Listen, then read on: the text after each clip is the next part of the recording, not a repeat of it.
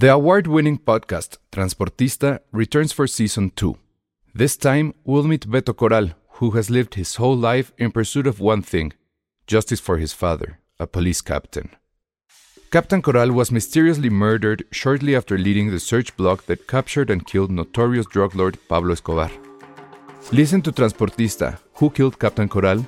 Available on the iHeartRadio app, Apple Podcasts, or wherever you listen to your podcasts. Many of us have those stubborn pounds that seem impossible to lose, no matter how good we eat or how hard we work out. My solution is PlushCare. PlushCare is a leading telehealth provider with doctors who are there for you day and night to partner with you in your weight loss journey. They can prescribe FDA-approved weight loss medications like Wagovi and Zepbound for those who qualify. Plus, they accept most insurance plans. To get started, visit plushcare.com slash weight loss. That's plushcare.com slash weight loss. Escuchas, escuchas un podcast de Dixo. Escuchas Filmsteria con El Salón Rojo, Josué Corro y Penny Oliva. Por Dixo, Dixo, la productora de podcast más importante en habla hispana. Hola a todos, bienvenidos a Filmsteria, el único podcast de cine que se graba en el área de comida rápida de un centro comercial, como si fuéramos una película de los 80, pero obesa. Oye, pero lo más triste es que todo está cerrado y Penny muere de hambre. Sí, pero mira, la verdad es que mejor para mí porque nada de aquí puedo comer. Bueno, allá está The Fresh Root, donde seguramente venden lechugas caras. ¿Puedes creer que me inflama la lechuga? No puede ser, entonces ¿qué puedes comer, Penny? ¡Nada! ¡Es horrible! Penny es como si fuera vegana, vegetariana. ¿Puedes comer aquello que dé sombra? Solo puedo comer cosas al vapor, o sea, verdura al vapor, cosas asadas a la plancha, nada frito, no harinas, cosas harinas, integrales, Penny. cosas integrales. Ay, Mira, la verdad es que sí me doy mis ¿Como las lujos. galletas de dónde, Penny? De la integral. Uh, Páguenos ya, por favor. Necesitamos dinero. La maldita crisis. Bueno, ya. Entonces, este, ¿por qué estamos aquí en el centro comercial? Porque acabamos de ver Spidey Far From Home. Y también vimos Poms. Vimos Poms y no eran pomeranias que tanto quiero. Ya tengo, ahí les va. Tengo otra propuesta de nombre de perro, si es machito, si es hombrecito. Primero quería que fuera Patterson.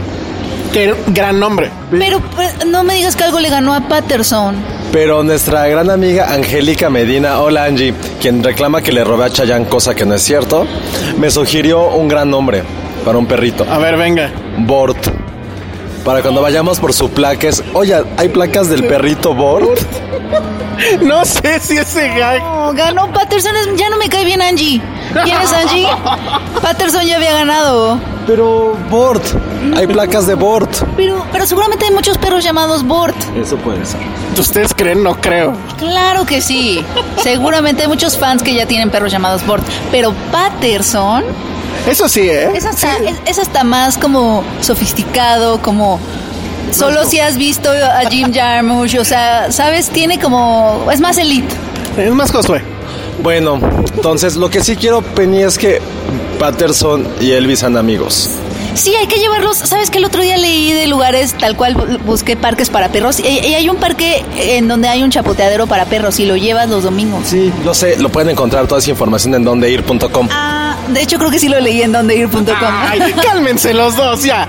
Lo que yo vi, hablando de perros y que se me hizo increíblemente estúpido, que fue eso, un rayo cósmico, es que resulta que el, la, bueno, voy a decir la marca, en, en Easy, en la, en la marca esta de cable, puedes contratar un canal que es para perros. Un canal de televisión para perros. No quise ¿Y preguntar. qué pasa? ¿Qué, ¿Cuál es la programación? ¿Cuál es la parrilla? Si tú fueras perro, ¿qué querrías ver en la tele?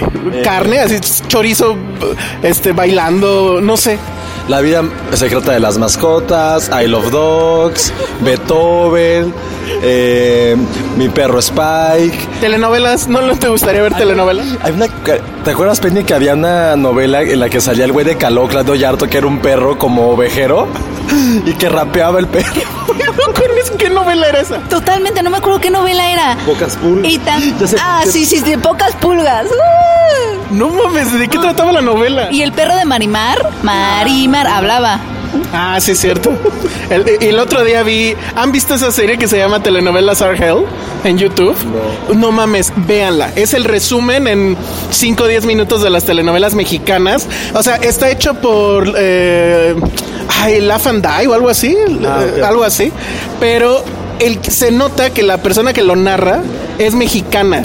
Entonces, aunque está hablando en inglés, habla, o sea, dice bien los nombres, etcétera. Ah, y así dice, por ejemplo, an abuelita suffer too much in telenovelas because telenovelas are hell. Creo que ese es Coco. ¿No, ¿No aparece ahí Coco? No, aparece justo Marimar. El último, me acordé por eso, el último episodio de eso es de Marimar y sale la voz del perro que es, de- eh, dice que es la voz de un viejito.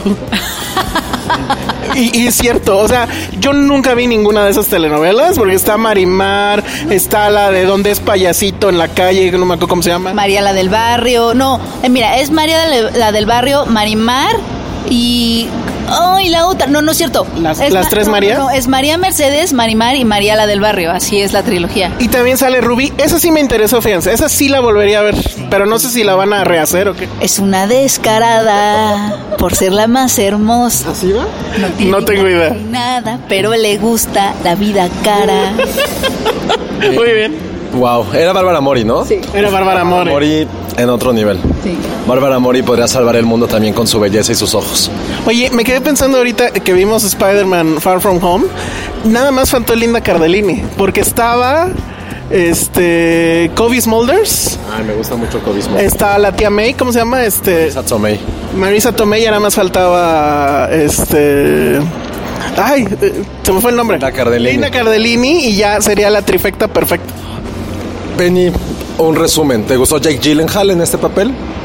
Me gusta mucho Jake Gyllenhaal en todos los papeles que hace. Y creo que es una buena adición al MCU. Oye, pero ahorita sí mi man crush se inclinó hacia Jake Gyllenhaal, ¿eh? De plano. Sí. La verdad es que está muy bien. O sea, es que le ponen el traje más ridículo del mundo. Sí, es- sí está medio ridículo. O sea, sí es tipo Doctor Strange. Una pecera en la cabeza. Y trae una pecera en la cabeza. O más bien yo lo vi como una bola de cristal porque hasta nubes tiene. Ah, no es una pecera. Ajá. ¿Les gusta cuando se quita la camisa y Gyllenhaal? Sí. Y también siento que Tom Holland creció. Muy bien, Penny. Creció ¿De bien. dónde? De, de- de- ¿De su de- todo? de su mente. Ah, sí, claro. Es, es más inteligente aquí. Claro, ajá. O sea, ¿te encantaría tener una escena tipo y tu mamá también entre, con Jake Gyllenhaal y Tom Holland? No, porque sí siento a Tom Holland muy chiquito. O sea, sí es como, sí está muy chiquitín. Sí. Ah, En, la, en la película, según esto, ¿tiene cuánto? ¿16? O algo así dijo. Como, como 16. Eso ya nadie se lo No, cree, ¿no? sa- están saliendo de la prepa, ¿no? ¿No, ¿No salen a los 17? 18.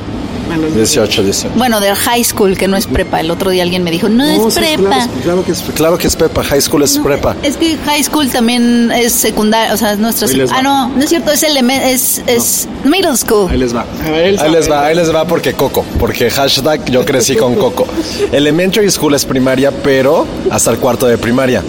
Luego va middle school, que es a partir de quinto hasta segundo de secundaria. Y luego, no, luego va junior high school, no miento, a ver, otra No, vez, edítenme, edítenme, edítenme, edítenme. No, o sea, es que sí, high school sí agarra un año de secundaria. High school es a partir de tercero de prepa, No, de secundaria. tercero de secundaria, tercero de secundaria. Y luego ya de ahí, ¿qué? College. Y luego, University. Ya, no, college es eso. Ah, Después- yo siempre me hago bolas con eso, ¿eh? Nunca, nunca sé. Y vez. siempre tengo que andar viendo cuál es el equivalente. Haz una tabla, Josué, y súbela al... Es que hi- high school son cuatro años. Ese es de tercero de secundaria. Que es cuando eres el freshman. No sé. Luego va al sophomore, que es. Ay, ¿eso qué es? Se les dice, es el, de, es el de primero de prepa. Junior, que ya es terce- segundo de prepa. Y senior, que es el tercero de prepa, donde son toda la mayoría de las películas, como American Pie, las de John Hughes, justo que es como acaban en el famoso prom.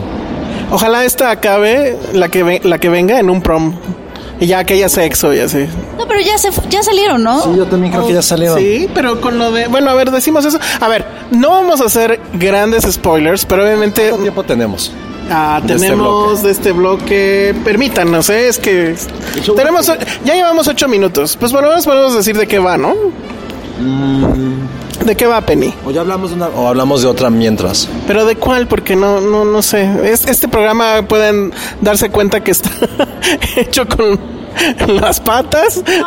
Vamos bien, vamos bien porque somos chavos. Es que ese es el tema de hoy. Ah, Claro. Somos El, chavos. el tema de hoy es somos chavos, nos gusta. Se, se tenía que sentir teen. O sea, como cuando ibas, a ustedes les tocó que en la, en la prepa o secundaria, eh, o sea, lo cool era ir a los malls a dar vuelta. Por eso fue como exactamente. Por eso estamos en un mall dando O vueltas. sea, te vestías para ir a dar vueltas al mall, pero además tu mamá te llevaba y se quedaba ahí en Sanborns o algo así. Claro. Y entonces mientras tú dabas vueltas y luego ya, te- o sea, es que no tenía sentido eso que hacíamos. Sus ritos iniciáticos están muy locos. ¿Cuál era tu molde de confianza, Penny? Mi mall de confianza era Loreto. A, a ese íbamos. Y el itinerario era así. O sea, ibas y llegábamos a Dairy Queen primero por un helado. Luego íbamos al fast food porque era como toda una onda. Era como te sentías independiente, ¿sabes? Poder escoger tu comida de un fast food. O sea, eran las primeras decisiones maduras que tomabas. ¿Qué comeré con el dinero de tu mamá que también? Pero, pero ese mall estaba lleno de cosas de ñor. O sea, el mejor restaurante era de Super ñor, Pero- que era León no sé qué. Estaba el fast food y el cine. Ay, pero mejor hubiera sido a Perisur. Y había una tienda a la que iba con mis amigas que era Soho, que era Ah, claro. Ahí estaba también, estaba el sushi. Ahí probé el sushi por primera vez. Jamás pensé que tú fueras eh, chica que compraba en Soho. No compré nada. Creo que una vez, creo que una vez compré una falda, pero ya ahorita, hace cuatro años compré una falda larga, blanca, bien padre, pero nunca compré nada. Nada más entramos a, a ver las cosas que nunca me iba a poner o que no, no iba, no- que no tenía la autoestima para ponerme. y, y luego nos cruzamos al sushi y ahí probé el sushi por primera vez. Era como tus experien- primeras experiencias de adulto. Y ahí quedaste prendida del sushi. Y de ahí quedé prendida del sushi. Ahora no lo puedo comer, pero, bueno. Oh, ya tampoco puedes comer sushi. Es que creo que la soya me irrita. Oh, que la canción. A ver, tú, José, ¿cuál era tu centro comercial favorito? Yo, pues, siempre de, de la misma zona era Plaza Insurgentes. Ah, pero ahí que, pues el. Había- ¿Plaza Insurgentes o Galerías Insurgentes? Plaza Insurgentes. No, es Galerías Insurgentes. Plaza Insurgentes. Entonces, ¿cuál es ese? ¿Es el del Cinemex? Es la que está cerquita de la Condesa. Pero ahí no hay nada. No hay nada. Hay un Sears. Había un C, no, ahí no vamos a decir marcas, pero había algo que empezaba con Mix y acababa con OP. Ah, sigue ahí, de hecho. Había una cosa horrible de fast food también, pero estaba el cine, era el Cinemex. Y era el Cinemex que estaba el único como decente de la zona. Porque también estaba el de Pabellón Cuauhtémoc donde la gente mataba. Esa era mi teoría que ahí mataba a la gente. y también, y no había ningún otro más cercano. Porque todavía el de Telmex, el que estaba también a Roma, era Lumière en esa época. Y ahí también mataban. Oye, ¿y a ti te llevaba tu mamá al mall como a Penny? No, pues es que pues ya iba yo solo, o sea, como con mis amigos. O con citas del carajo. Así, citas horribles. Pero a ver, ¿por qué fue horrible? La más horrible ahí, ¿cuál fue? Me tocó ir con una chica que estaba súper guapa, no sé, estaba creo que en primero de universidad, ya estaba en el prim- primer semestre. Pero resulta que era zapatista. y te chutaste. Literal era zapatista y yo soy el güey más, ¿cómo decirlo? Fresa. No, no, tampoco más. Eres bien, eres bien derechairo. El más, el más capitalista de nosotros. Exactamente.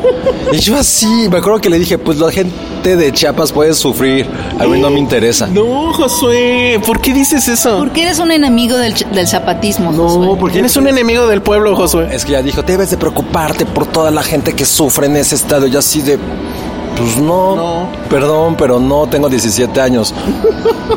¿Por qué me habría de preocupar? No, no me preocupo ni por mí. Y hay un Sanborns ahí. Se fue, se paró y se fue. No manches. Y yo me dejó así de, bueno, gracias. Mándale un saludo, Josué. Y fui al cine solo. Oye, y esto viene al cuento porque Peter Parker está enamorado. Peter Parker está muy enamorado de MJ, que no es Mary Jane. El otro día me aclararon ese punto. Pero entonces, es Mary Jane? pues que según no se llama Mary Jane. Yo no sabía eso. Solo le dicen MJ. ¿O, o cómo? Se llama María Juana o algo. Joaquina. María Joaquina. Como la novela. Ah, órale, María Joaquina, eh, bien que te acuerdas de esa. De eso sí me acuerdo. Bueno, me acuerdo del nombre. Oye, pero sí, ahora, o sea, está como full on con el crush, con Zendaya, y justamente Zendaya. Quiere declarársele, y ese es su objetivo en esta película, durante el viaje de generación que tienen. ¿Sí es, Es, es como, como que todo, como que no explican bien por qué pasan todo lo que pasa. O sea, es así como de, ah, pues estamos regresando de que medio mundo se fue, se hizo cenizas. Y, Tal cual lo explican al principio, es lo que hacen al principio, lo explican. pero ¿qué dicen de por qué es el viaje? Yo no entendí que fuera una gran razón. Era así como de, todos estamos cansados de este pedo, vámonos de viaje. No, fue, es el school trip, es el viaje de generación. X. No. Eso no lo explicas, eso se da por No, sentado. voy a decir algo muy arriesgado. Pero que no sea spoiler. Spider-Man From From Home número 1, Spider-Man 2 de Raimi número 2, No. Spider-Man 1 número 3, Spider-Man eh, Homecoming mi número 4, Spider-Man 3 Ya, ya me perdí. en mi número 5 y las del pendejo ese de James, James Garfield, Andrew Garfield, las peores. Esta es mi favorita hasta el momento de todo el universo Spider-Man. Yo me divertí muchísimo con esta. Me ¿Es tu gustó tres? mucho. Yo creo que sí. Sí, sí, sí. Creo que a mí me gustó más la 1 de Spider-Man, la de Tobey Maguire, y luego pondría esta. Yo no, yo me sigo quedando con la de Sam Raimi. Pero- sobre todo la 2. A mí esta es mi número 2, pero creo que esta es mi número 1. Sí. es muy divertida. Estu- Muy me divertí toda la película. La parte de los personajes secundarios en una película de superhéroes, creo que no la habían manejado de una forma tan divertida, tan juvenil, y que al mismo tiempo es muy appealing. O sea, se va a poner antes de que. ¿Cuánto tiempo nos queda? Te queda un minuto para decir por qué. Quiero decir algo muy, muy fuerte. Si pensábamos, o por lo menos yo, que iba a enseñar a los Avengers, con esta película, ni por la cabeza me pasaron ninguno de los Avengers que han sobrevivido. De lo divertida y de lo bien que me la estaba pasando. Sí. Sí, yo también me la pasé bien, pero vamos a seguir hablando de ella en el siguiente bloque, ¿no? Así es, Penny. Ay, ahora no nada más. Mandas a corte ahora ya también. Muy bien. Y vas a regresar ahorita en el bloque. Bueno, va a comer algo mientras, un tentempié. a ver si encontramos algo abierto. Bye. Esto es Dixo.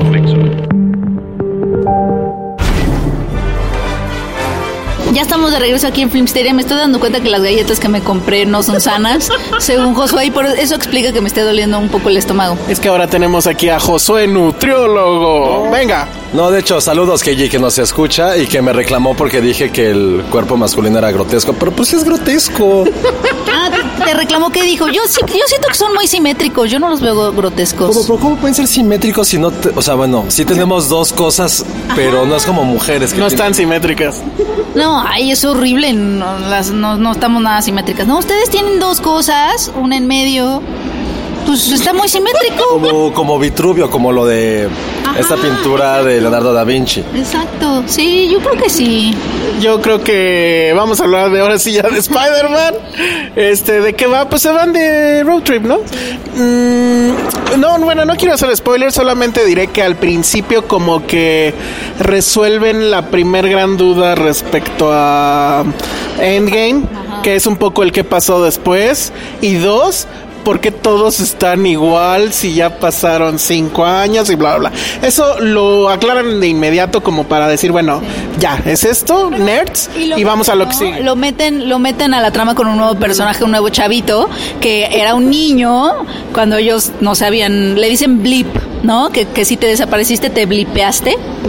Este, que ahora obviamente los alcanzó en edad y es como el galán de, de la generación. Eso está muy divertido. Está cagado que en 5 segundos, 10 segundos, fue más memorable su parte del blip que todo Black Mirror.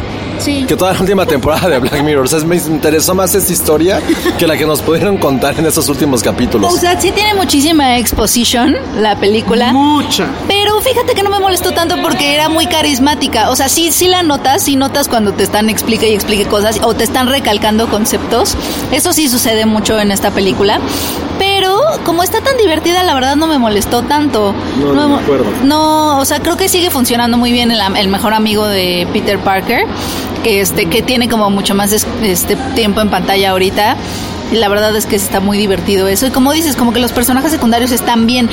Que es algo que por lo regular a, a lo- al MCU le falla. Le falla a los personajes secundarios y los villanos. Y creo que en esta película logran balancear ambos con, con bueno, con los villanos. A mí, a mí lo que me gustó de esta película es que a los gorditos les va súper bien. No voy a decir más porque sería un spoiler, pero a los gorditos nos va increíble. Quiero vivir en el universo de ese Spider-Man. Eh, voy a hacer una pregunta que saben que no sé de cómics. Misterio. Ay, esa pregunta, es, esa pregunta es una pregunta complicada. Misterio es muy importante en los cómics de Spider-Man. Mm, No sé qué tan importante, pero digamos que si la gente es fan de Misterio, bueno, de Spider-Man, sabe perfectamente bien por dónde va a venir la historia. Voy a dejarlo así. Ahora, yo, por ejemplo, yo, antes de ver la película, yo asumía que él iba a ser el villano. En el cómic él es un villano. ¿Tú, Penny, pensaste que iba a ser el villano? Pues no, y no voy a dar spoilers, pero no pensaba que era él, él, él, era el villano porque se estuvo diciendo mucho a la hora de hacer promocionar la película de que él venía a hacer equipo con Spider-Man y que eso nunca había pasado, que eso estaba padre, que nunca lo habíamos visto ser el bueno, ¿no? Y que más bien iba a hacer equipo para, para derrotar a estas cosas que son como los titanes griegos, ¿no? O sea, los elementals. Y, eh, pero eh, sí me decepcioné un poquito porque por ahí muy temprano en la película sucede lo que para mí me parece un cliché enorme. Eh, Uno de tantísimos, ¿eh? Bueno, ese, para, ese, ese no lo perdoné tanto, aunque está divertida, ese sí, ese sí me hundió un poquito la película, un cliché que de, de es el arco, es un arco muy estereotipo de, de, de cómo surge un villano. Entonces, la verdad es que eso ya, o sea, para, uh, no han pasado ni 30 minutos de la película cuando ya sabes eso. O sea, eso, eso es muy obvio. Sí, yo sentí que ya, yo pensé que ya se iba a acabar la película y, y, vienen. Como no se va a acabar, justamente dices, ay, esto va a pasar. Eso es muy cliché. A mí sí me gustó, bueno, me gustaba la idea de cómo se estaba promocionando esta onda como de misterio. Y si sucede misterio. algo por ahí, ajá, que ya, que justamente le quita todo el misterio a la película ever. Y eso es lo único que sí. Y tiene muchísimas cosas. Sí tiene detallitos que dices, ¿eso cómo? ¿Eso porque ¿No? O sea, sí tiene como, como hoyitos es que, en la trama. O sea, sí tienes que darle mucha licencia a la película, pero tiene mucho carisma. Digo, una vez más, es película de cómics, por Dios. Teníamos a un pinche güey que parecía el juguete, el juguete morado de McDonald's queriendo controlar el universo. Por Dios. O sea, da igual, es una película de cómics. A mí lo que ya llegué en ese punto de mi vida que ya no las voy a analizar, ya no vas a ver. es simplemente si me divierte. Cosa que, por ejemplo, ayer antier puse a ver Batman contra Superman un cacho. Un cacho porque me aburrió tanto que la quité. Dije, ¿qué mira estoy viendo? Intenté volver a, volver a ver Shazam y dije, güey, no la soporto, me estoy aburriendo otra vez. en cambio, esta, si en un año o dos la veo en la tele, la voy a dejar. Y vuelve a pasar en cinco años y la voy a volver a dejar. Sí. Aparte también tiene como este... Es como un... ¿Se acuerdan de esta película Eurotrip? Sí, que sí tienes. Como de güeyes, como queriendo coger en Europa. Y aparte, Está todo bien. caótico. Pero ¿sabes, ¿sabes qué? ¿Quién nos arruina eso de que son películas de cómics y nada más me voy a divertir? Yo también me sentiría así si no existieran Winter Soldier y por ejemplo, películas como Winter Soldier y así que sí, o sea, que sí están bien sustentadas como en su trama, como no sé. Siento que siempre van a estar ahí para recordar. Bueno, ahí está, ahí está The Dark Knight. Ahí, bueno, o sea, sí. sin contar de cuenta, nada, contando nada más las del MCU, siempre van a estar ahí para recordarte que sí se pueden hacer las cosas a ese nivel. Pero en cuanto a guion, me uh -huh. refiero. Bueno, y este Spider-Man 2, que sí es mejor que esta. Aunque ahorita anden muy hypeados porque acaban de salir. Ay, no sé, es que. Miren, ahí les va. A mí sí me gusta mucho Spider-Man 2. Aquí lo único que digo es de esa que me divirtió. Ya estoy llegando a ese punto de mi vida con ese tipo de películas que lo que quiero es que me diviertan, que tengan personajes memorables, que salga y esta la podría volver a ver el fin de semana que estrena. Estamos grabando el lunes, les decimos, la podría ver el próximo este fin de semana y no me molestaría en lo absoluto. Hoy tiene detalles, tiene cosas que al final a mí desde un punto de vista como audiencia y usuario, solo quiero que me diviertan en este momento de vida. No estoy esperando que me revolucionen la cabeza. Hay sus grandes excepciones por las cuales siempre van a estar en un pedestal. Esa está como jugando en el kinder. Es eso. Está como es un güey de la prepa cagado. Y eso es lo que a veces necesitas en tu vida, es un güey cagado que te divierta. Yo la verdad es que no puedo dejarlo de analizar y no puedo, o sea, sí hay muchas cosas que no le puedo dejar pasar. Creo que aquí hay dos películas. La que es de Peter Parker ya está un poco hasta la madre de ser superhéroe, quiere irse a divertir como el teen que es y andar con la chica y estar con sus amigos. Toda esa parte que está es mucho el principio, como los primeros 10, 15 minutos es todo eso y, y, luego va en dosis durante toda la película, toda esa parte, eso es lo mejor. O sea, los mejores chistes son sobre eso, los mejores momentos son sobre eso. Y con pero, Marisa Tomei. Ajá, exacto. Todo ese tema, Marisa Tomei, qué está haciendo, con quién anda saliendo, todo eso. O sea, todo lo que no es superhéroe está bien padre. Y es muy cagado. Pero en el momento en que la película dice, bueno, ya, tenemos que sacar al primer, a la primer madre de CGI y entonces ya viene la aburrición porque la verdad es que los güeyes de CGI están pinches, a lo mejor tiene sentido. Es que justo tiene Ajá. un sentido que estén tan pinches. Pero están pinches nivel los de Shazam. Pero bueno, igual sí. tiene ahí un sentido. Pero bueno, las peleas están de súper relleno y ninguna es memorable.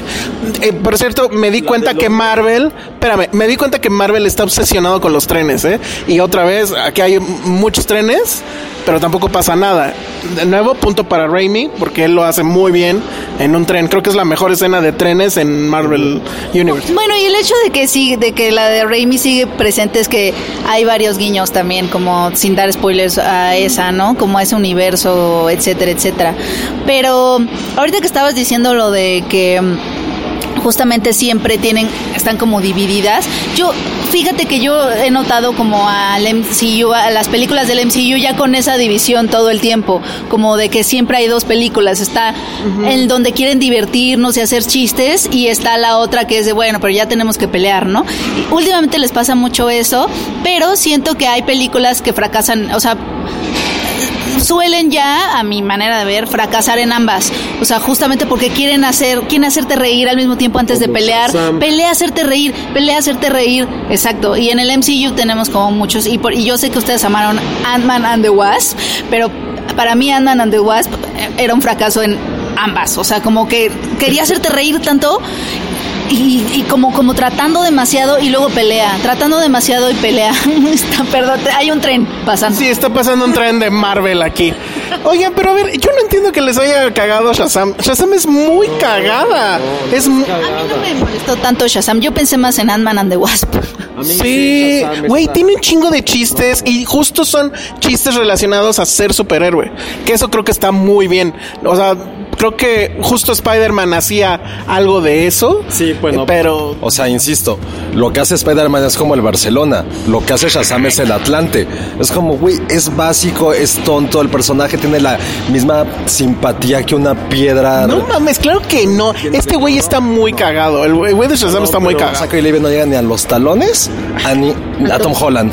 Tom Holland ni siquiera está cagado. Son las situaciones las están Pero es- cagando. No, el otro güey menos, el güey le está súper forzando. Es como, oye, estoy mamado, soy un niño. Es No como, mames, no mames. Obviamente no. güey, eres como un big para pobres. Pues no, es, es justamente el Big en, en- en la onda superhéroes. Pero además, Tom Holland no tiene nada de gracia. Lo chistoso es Zendaya, lo chistoso es el amigo gordito, lo chistoso es Nick Fury. Sin todos ellos no habría nada. No funcionarían sin el timing que les da Tom Holland. O sea, cada vez que él hace como. Timing. Claro, él es súper awkward y todos tienen que revolverse alrededor de él. Sí, su papel es ser, ser torpe tierno, él lo hace bien. Le No queda como- bien. No como Shazam o ninguna del de, de DC, la neta. No, Shazam debes de aquí. Vuélvela a ver. Vuélvela a ver. Ya la vi, ya la vi como tres veces. No, no, no, luego su- la estupidez del malo, el papá que sigue vivo. Ah, el- ay, me vas a decir que el malo de aquí está muy bien. Tiene por lo menos unas razones. No, no, no, no, no, no. Están muy hypeados de su onda. Yo lo único que voy a decir al respecto es. eh, creo que lo que con lo que me quedo de esta película es esa sensación del inicio que tiene Spider-Man de ya estoy hasta la madre y quiero salirme de esto, pero al final como que se da cuenta que no hay forma.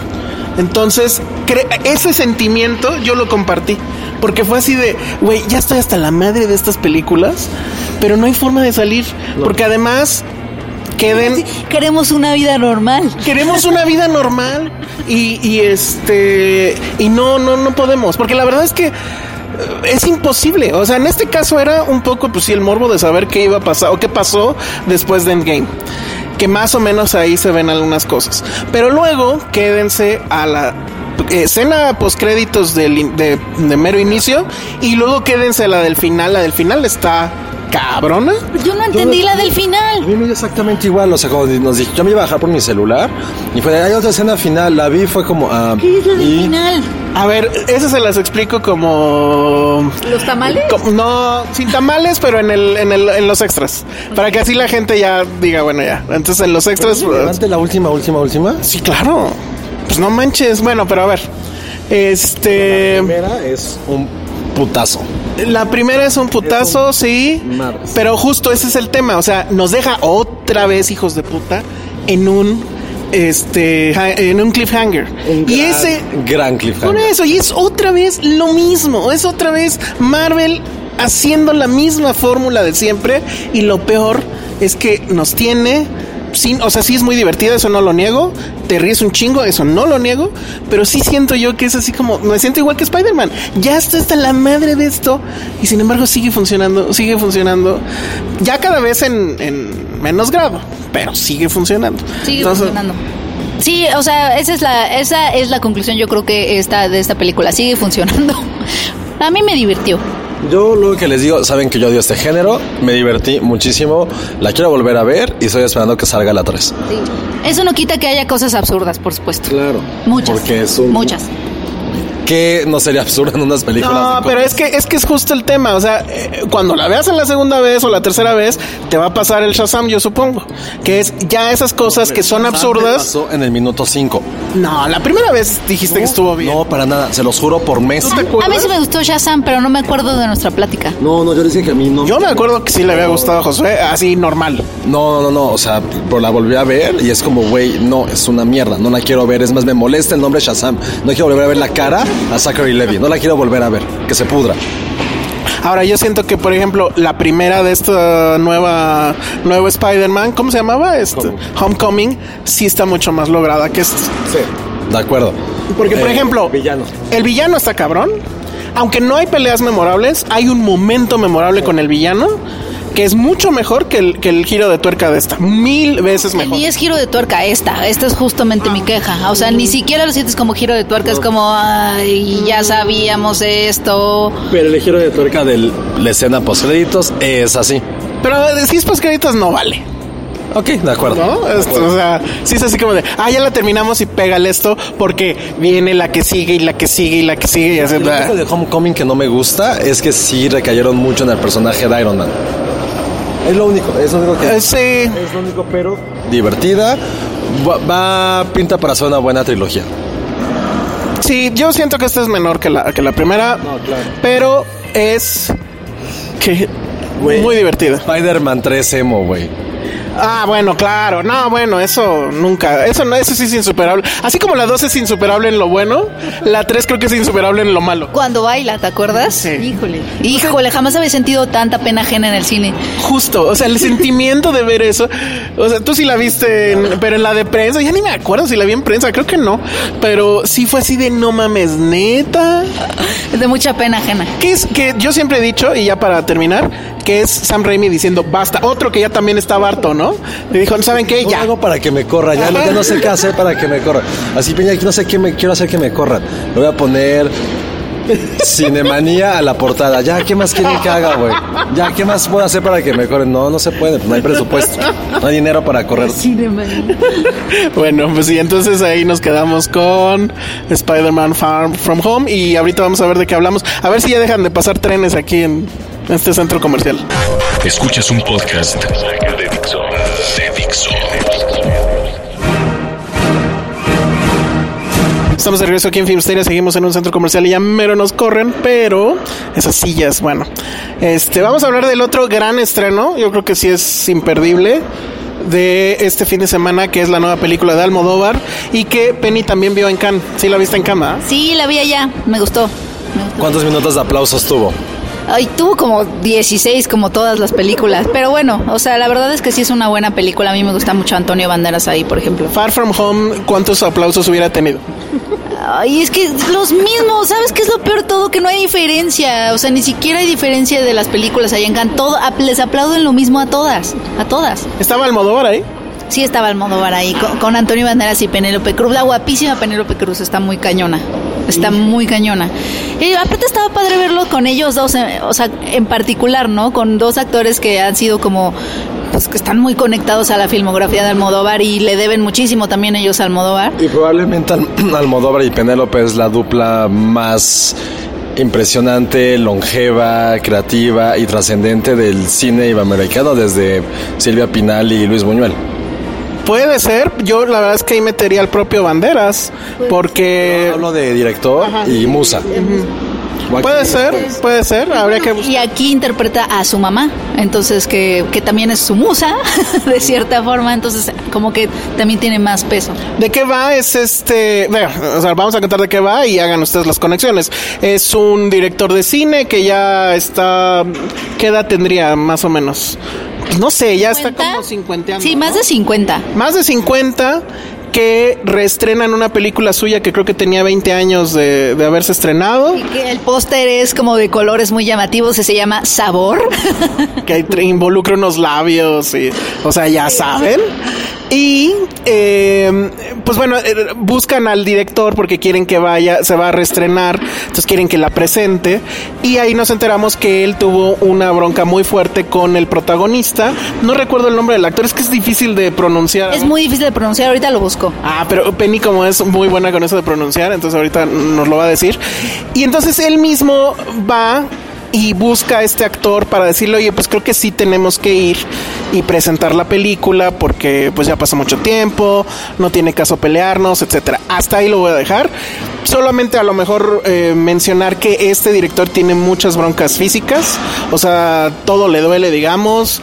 Este pasó eh, pasó por una operación, se ve ahí una cicatriz. Es, adi- es adicto a sustancias. Pero ahí yo me quedé con la duda de si es en ese momento que empieza a hacerlo. O sea, como que te da la- No, según yo, dice algo como de que ya lo había hecho en su juventud, pero ahorita que depende de ellas para sentirse bien porque tiene dolores crónicos. Entonces, este, pues obviamente es, es adicto, ¿no? De cierta forma. Pues sí. Y pues bueno, de, de eso va la película. ¿Por qué creo que es un milestone de la filmografía de... ¿Neta, así de plano? ¿De Sí. sus mejores? Ah, Es que eh, no, no, no tiene que ver tanto con que sea la mejor, sino que es la más personal, mucho. Porque es- toda su filmografía es autobiográfica de cierta forma. Es un director sumamente autorreferencial. Exacto. Y esta, imagínate, le gana a todas porque jamás había, uno nunca había tenido un alter ego como tan, tan, tan evidente, ¿no? Un- o sea, Antonio Banderas está peinado como él. o sea, su pelo puntiagudo. Y, y está muy cabrón porque, o sea, es que sí hay un juego meta. Porque cuando está describiendo esto de todos sus dolores, etcétera, hasta donde yo tengo entendido, sí está describiendo una parte de la vida de Almodóvar, donde él efectivamente cayó enfermo y como que se desapareció un rato hasta que finalmente decide volver a filmar, etcétera. Pero sí empiezas a pensar qué película será esa de sabor, si existirá el, el actor con el que se peleó. Esa historia del actor, no sé si se refieran a esa historia, pero Antonio Banderas sí tiene como una historia meta ahí. Él dice que cuando filmaron La piel que habito, que fue en 2011, que fue la última que habían filmado, él dice que tuvieron como un rodaje conflictivo porque Antonio Banderas llegó después de años de, haber, de no haber filmado con él y ya llegó como con mucha mucho currículum pues. Entonces llegó como un poquito como arrogante de pues yo ya traigo esto y pues yo yo yo voy a poner entonces un poco chocó con Almodóvar porque Almodóvar le dijo es que no me importa todo lo que haya lo que traigas nada más te quiero a ti y que cuando y pues bueno el rodaje estuvo muy complicado y pero que cuando Antonio Banderas se vio en Toronto dijo es que Almodóvar sacó un personaje de mí que yo ni siquiera sabía que traía, entonces se arrepintió y dijo, ojalá me toque volver a rodar con él para ahora sí llegar pues sin nada, ¿no? Sin esta arrogancia, sin esta carga, sin todas estas cosas anteriores que yo me puse encima. Y esta fue su oportunidad. Y que, exacto, ¿no? O sea, debe de ser esta. Porque además también tiene este asunto. ¿Sabes qué es almodóvar, almodóvariano? ¿Cómo se diría? Bueno, etcétera. Almodovaresca. Por los colores, por la temática, por el asunto de la mamá. Siempre la mamá definitiva, definitoria de la vida del, de- del director, etcétera. Además, bueno, de aquí es un director. Pero no es. O sea, sí alcanza, creo que otro nivel que es más sutil, es más elegante, me atrevería yo a decir. Es más como desnuda. Ajá. De O sea, hay drama, pero no este drama desencarnado clásico de Almodóvar, sino es más. Lo, es más en la, en la actuación de, de, este, de, de banderas, porque sí es también, es una gran actuación, pero justo porque lo siento muy contenido. O sea, sí transmite las emociones, pero no hay el gran escándalo que usualmente tiene la, la- las obras de Almodóvar. Creo que por eso es un milestone, porque sí alcanza a volver a contarnos un poco sus mismos temas, pero de otra forma, o sea, mm, teniendo otra estrategia. Y bueno, sí hay un asunto ahí al cierre que eh, hace que todo el juego además adquiera otro nivel. Obviamente no vamos a contar porque ese sí es un gran spoiler, pero increíble. O sea, es eh, no sé, iba a decir una cosa que creo que iba a, develar ese asunto, pero bueno, sí creo que es de las mejores y sí está de lo mejor del año, ¿no? Ah, no, yo creo que sí. Y pues era la favorita para ganar la Palma de Oro antes de que llegara Parasite. Este, y aparte era como de ahora sí le toca, porque ves que se la robaron los Darden en los 90, todo sobre mi madre, y ahora como era así, pero no, no le tocó. Pero Antonio Banderas sí se llevó el de mejor actor. Sí, es muy, muy impresionante. Y creo que lo que pasa con Almodóvar, yo en lo particular no soy tan fanático, pero sí es de los pocos directores, muy, pero muy pocos directores que para película es una experiencia ir a verla. ¿Sabes de antemano qué temas va a tocar? ¿Sabes cómo se va a ver? ¿Sabes a qué va a sonar? ¿Y sabes a quién vas a ver? Es de esos pocos directores que te crean tanta expectativa y aún así logra sorprenderte o neta darte la madre y decepcionarte, como los amantes pasajeros. Es como, ah, los amantes pasajeros, qué mala era. bueno, sí, sí era mala. Y también la piel de creo que es una que se rompió, de, salió de ese molde que, que, que, realizó. Pero es impresionante cómo sabes lo que vas a ver y aún así el güey tiene tanta capacidad, tanto ingenio que logra siempre llevarte a otro lugar. Digo, es una experiencia. Hay muy pocos directores que pueden darte esto. O sea, por ahí quien pudiera ser, maybe Wes Anderson también te puede dar un... Sabes también a quién vas a ver, cómo vas a ver y lo que suena. Son de esos pocos directores, digo, a un nivel tan comercial en el cual puedes descifrar lo que vas a ver. Sí, o sea, con, con Almodóvar pasa que ves un fotograma, igual que con Wes Anderson, ves un fotograma. Tim Burton, el de antes, porque el de ahorita ya no. Pero esos tres eran reconocidos. Un poco los hermanos Cohen, aunque ellos son es que han hecho tantos géneros estos cabrones que ya no están así, pero, son de Pero siento que son menos estetas como, como Almodóvar. Y oye, y este. yo sí quiero decir que sí está muy padre también la película, porque pocas veces ves, porque también trata de la reconciliación de, de el personaje con un examante que es que es protagonizado por Leonardo Sbaraglia, que es, eh, actor argentino. Y este, a mí sí me sorprendió ver este tipo como de relación en la pantalla. O sea, son hombres, más, tienen más de 50 años y se besan con una pasión, sin pedir perdón, permiso. Están, o sea, creo que esa es una de las imágenes que más pues que más impactan y que creo que son más memorables. Pero, además me gusta, y a lo mejor este es un leve spoiler, que es esta relación donde ellos tienen otra vida pero no siento que sea de closet, ¿sabes? No. O sea, es, sí, yo me casé con una mujer, etcétera, pero toda la relación que tuvimos, o sea, te amo, pues te sigo amando. Y no es que yo sea gay o no sé, o sea, todas esas etiquetas se van mucho al carajo.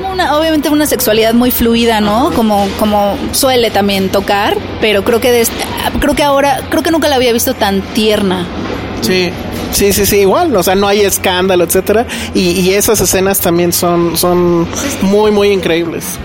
Oye, y este, ¿y, cómo es Almodóvar? O sea, Almodóvar que se pone de pie y recibe los aplausos de Cano. o sea, pues todo el mundo se pone de pie y recibe los aplausos, pero estaba como muy emocionado, estaba como muy conmovido. Me gustó que dijo que obviamente le preguntaron, ¿no? Oye, pero se llama Dolor y el tren, otra vez el tren. Viene el tren con Spider-Man, creo. Y este, obviamente le preguntaron, oye, pues la fama que es, es un más un dolor o una gloria, ¿no? Ah, qué buena pregunta. Ah, bueno, si él dijo, no, pues, o sea. Deja que pase el tren para que. A ver, ahí viene. Son, o sea, siempre hay obstáculos, dijo, pero pero de vez en cuando tienes una noche como la de ayer, dijo cuando, cuando estrenó. Entonces para mí es eso, ¿no? Que tienes de vez en cuando, sí, el triunfo significa tener noches, aunque sean pocas como la de ayer. Es, bien, bueno, es que sí te hace, yo salí eh, pensando mucho en todo el proceso que lleva a hacer cine, que en el caso, o sea, como que en Hollywood siempre va cubierto de cierto glamour, aunque quieras que no. Pero él estando en España, etcétera, como que es más este proceso difícil de sentarse a escribir, etcétera. Pero sin embargo, ya cuántas películas ha hecho, o sea, sí es alguien que sí me gustaría entrevistarlo, platicar con él y... Y es que es muy interesante porque él mismo dijo que él tenía muchos de los miedos de su personaje, que su personaje tiene mucho miedo a no poder volver a filmar nunca por salud, porque no le llegue la inspiración, porque mm. ya no tenga nada que decir. Y él dijo que eran miedos que todavía después de 40 o más de 40 años de carrera le dan. Entonces eso también me dio como mucha ternura, que él un poco se está confesando con esta película. Y eh, no, se está confesando por un lado y por el otro también está superando sus miedos, porque es como, tengo miedo a rodar, entonces ruedo esta película, ¿no? Entonces como que esta película es una confesión y, también una salvación al mismo tiempo. Bueno, pues ahí está, Dolor y Gloria. ¿Algo que tengas que decir al respecto, Josué? No, no la quería ver, pero me la vendieron No, muy bien. tienes que ver. Maldita sea. Es que está muy tierna. Es que está tierna, eso es lo que tiene. Ah, pero y es interesante porque también pasan dos películas aquí. O sea, Penélope Cruz y Antonio Banderas nunca Cruz, nunca comparten escena. Es muy, De es muy chistoso es muy eso. chistoso Ajá. eso. Pero bueno, pues sí vayan a verla. Y todavía nos quedan cuatro minutos, tres minutos para que Josué nos diga por qué espera con tanta ansia es Stranger Things 3. Sí, ah, bueno, estrena este. Ya estrenó. Creo que estrena el viernes. El jueves. Bueno, el jueves. ajá. El jueves 14 sí le tengo muchas, muchas ganas. ¿Por qué? Soy el único de esta mesa que le tiene ganas a Stranger Things. Es que a mí no me encantó la segunda temporada en donde todos estaban corriendo de un lado para otro. Estaba rara. Nah, yo X, ¿eh? O sea, veré el primero a ver qué tal y si me engancha chido y si no sale bye y ojalá ya sea el último, ¿eh? Yo siento que ya tiene que ser el último, ¿no? Ya esa vaca ya no está dando lo que daba antes. No sé, no, sé, yo creo que a esta eh, temporada le tengo un poquito de fe. ¿Por qué le tengo fe? Uno, que los niños ya crecieron. En la temporada pasada ya vimos que estaban empezando a sexualizarse, no de una forma burda, simplemente están creciendo. Deja que pase el tren. Maldito Spider-Man, ya. ¿El tren de la pubertad? ¿Te refieres al tren de la Es el pubertad? tren de la pubertad, exacto. Dos, muy curioso, uno de los personajes principales físicos va a ser un centro comercial que acaban de abrir en el pueblito este de Indiana donde viven. Y ya las primeras escenas tratan todos los chavitos, que no pueden decir que son niños, a todos estos pubertos jangueando en el centro En el comercial. centro- ese es el tema de hoy, ¿verdad? Totalmente es Ah, el por tema. eso, de- lo, por eso grabamos aquí, Penny, y somos bien listos. Hoy fue muy teen. Exacto. No lo suficiente, creo. El tercer punto, Eleven ya está integrada en la sociedad. Ya no es este ser como oscuro, que está escondido, con su pelo rapado. Ya está completamente integrada a la sociedad. ya, ya pasó el tren, José, vas. Y la otra para ver cómo se relacionan los nuevos personajes. Hay un nuevo, hay un nuevo alcalde que tiene que ver algo como ahí, algo misterioso. Y hay una especie como de un Terminator también que ya entró en escena. No, bueno, ya no quiero ver eso nunca. Oye, pero ya nos van a explicar lo del Upside Down más o ya... Es que eso, eso me tiene un poco como... Ya nos van a explicar cuándo Netflix va a sacar una serie del calibre de Chernobyl o algo así. Lo que sí voy a decir, y esto, o sea, sí quisiera discutirlo después de que empiece la temporada. Creo que después de Game of Thrones, el fenómeno televisivo, me refiero como de cultura pop, sí es Stranger Things de esta década. Híjole, no estoy nada de acuerdo. Yo creo que Me refiero como de fandom, de mitología. ¿Cuál otro podría ser que no sea Game of Thrones o después de Game of Thrones? De, de esta década, o sea, de... mm, Ay, ay, yo sí, solo se me ocurre Game of Thrones. Sí, porque Twilight fue de la pasada. Pero esa es película. Ah, ¿de serie? Ah, ¿The Big Bang Theory? Pues sí, o sea, no, yo, yo creo que yo creo que Stranger Things nos la vendieron muy bien. Sí, ya está el fondo musical, que eso quiere decir que ya nos tenemos que ir. Pero yo creo que Stranger Things nos lo vendieron muy bien. La primera temporada no fue tan mala, pero definitivamente no es lo que Ted Sarandos dijo, que mientras HBO tenía Game of Thrones, ellos tenían a Stranger Things. Y que Stranger Things ya era el, el- la cosa con la que iban a ganarle a HBO. O sea, eso creo que nunca pasó y ahorita menos. O sea, ahorita ya es sobrevivir eh, en la tercera y ya que se vayan. Pero bueno, ya voy a cortar esto porque ya nos estamos rodeando de ruidos por todos lados. Es la forma que tiene este centro comercial de decirnos adiós y pues ya demos nuestras redes sociales y al carambas. Arroba Penny Oliva. Arroba José John Bajo Corro. Arroba el Salón Rojo, vayan a ver Dolor y Gloria. Adiós, bye. ¿Estaba comiendo qué? Tartinas antes de entrar a la función, o sea, no son los biscuits del integral, son unas tartinas falsas. O sea, pero sigue siendo la misma marca. Y aquí puedo comer sin que Vero me regañe.